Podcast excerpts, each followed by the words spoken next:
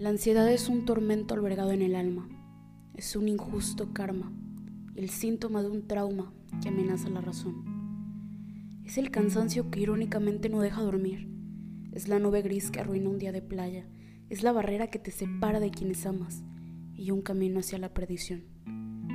La ansiedad es el miedo que te convierte en niño y la pareja que a la fuerza te quiere consigo sin saber el por qué te eligió. Esto lo escribí hace aproximadamente dos años en uno de los momentos más difíciles en cuanto a estabilidad emocional que he tenido. Vivía con una profunda angustia y tenía miedos cambiantes que no paraban desde el momento que despertaba hasta que me iba a dormir. Por ejemplo, hubo meses que tenía demasiado miedo a las enfermedades. Todo el tiempo pensaba que tenía algún padecimiento grave o que cualquier día una bacteria me haría adquirir una meningitis que me llevaría a la muerte. Hubo otra temporada que no dejaba de imaginar un, accidente automovilístico que cobraría con mi vida.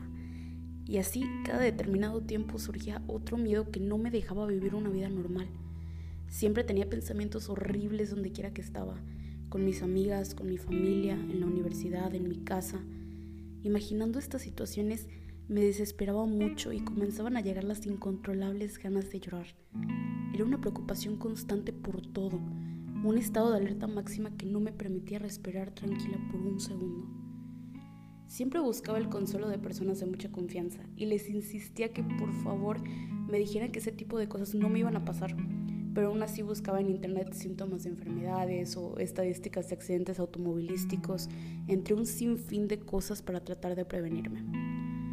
Puedo decir que este tema es uno de los que más me mueven las emociones, es algo que desde hace mucho tiempo he experimentado y que desgraciadamente puedo describir a la perfección. Muchas personas también pueden identificarse con lo anterior dicho, lamentablemente. Es un padecimiento que no discrimina por edad ni género, que llega en algún punto de la vida y que en ocasiones no se va, sino que se aprende a vivir con ello. Hay varios aspectos que tocar dentro de este tema y no solo cuestiones técnicas como los síntomas, que pueden derivar desde pensamientos catastróficos, sensación de opresión en el pecho, tensión, insomnio, pánico, sino también la cuestión social, que muchas veces obliga a lidiar con este padecimiento en la soledad, aunque a veces resulta casi imposible. Por desgracia, todavía una gran parte de la población, al hablar de la ansiedad, no lo toma con la seriedad de vida, incluso llegando a tachar a quien la padece de exagerados o de dramáticos, o se les acusa de querer llamar la atención. Y lo digo por experiencia, me han dicho cosas muy similares. En el año en el que estamos y con la información que tenemos prácticamente al alcance de nuestras manos, resulta increíble que la gente siga pensando que la ansiedad se calma respirando hondo y diciendo en voz alta que todo estará bien. La salud mental va mucho más allá de eso. Es todo un proceso en el que se necesita de apoyo profesional para trabajarlo y aprender a lidiar con todo lo que conlleva vivir con ansiedad. En mi caso, sin duda, ha sido un camino larguísimo, que ha requerido de terapia y ha involucrado una montaña rusa de emociones desde que comencé a tratarla. No es para nada fácil y sin duda se vuelve a caer en ese estado incontables veces antes de poder racionalizarlo y manejarlo. Es importante destacar que la ansiedad viene en muchas formas pues no se presenta por los mismos motivos en todas las personas, ni en el mismo grado.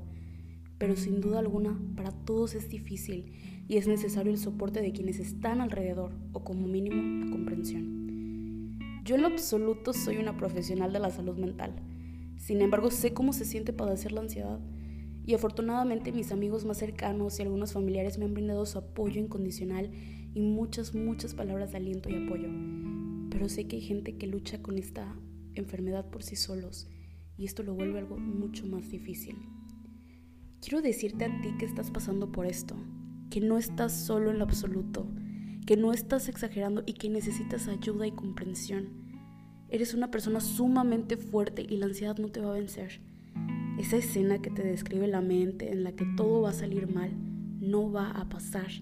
Y lo que sea que te cause miedo, el futuro, las personas, las enfermedades, las redes sociales, lo que sea, jamás va a ser más fuerte de lo que eres en este momento. Yo sé que sentir que todo estará fatal, pero aquí sigo, día con día tratando de sentirme mejor, y de igual forma lo harás. También quiero pedirle a la gente que tiene personas que padecen de ansiedad a su alrededor que no minimicen lo que ellos sienten y que no piensen que con, que con un ya no estés triste o todo está en tu cabeza se va a sentir bien. Mejor sugieran la atención psicológica y por mientras brinden un confort, un espacio, un espacio donde sientan que no serán juzgados y que todo estará bien. Nadie está exento de padecerla y creo que todos queremos apoyo en nuestros momentos más difíciles. Me despido en este capítulo reflexionando acerca de cuán importante es la salud mental, tanto como la física, y que nunca nadie debería sentirse solo al atravesar por algo así, y mucho menos minimizado. La ansiedad es un problema serio que aqueja a muchas personas hoy en día. Aprendamos más acerca de ello y seamos más empáticos.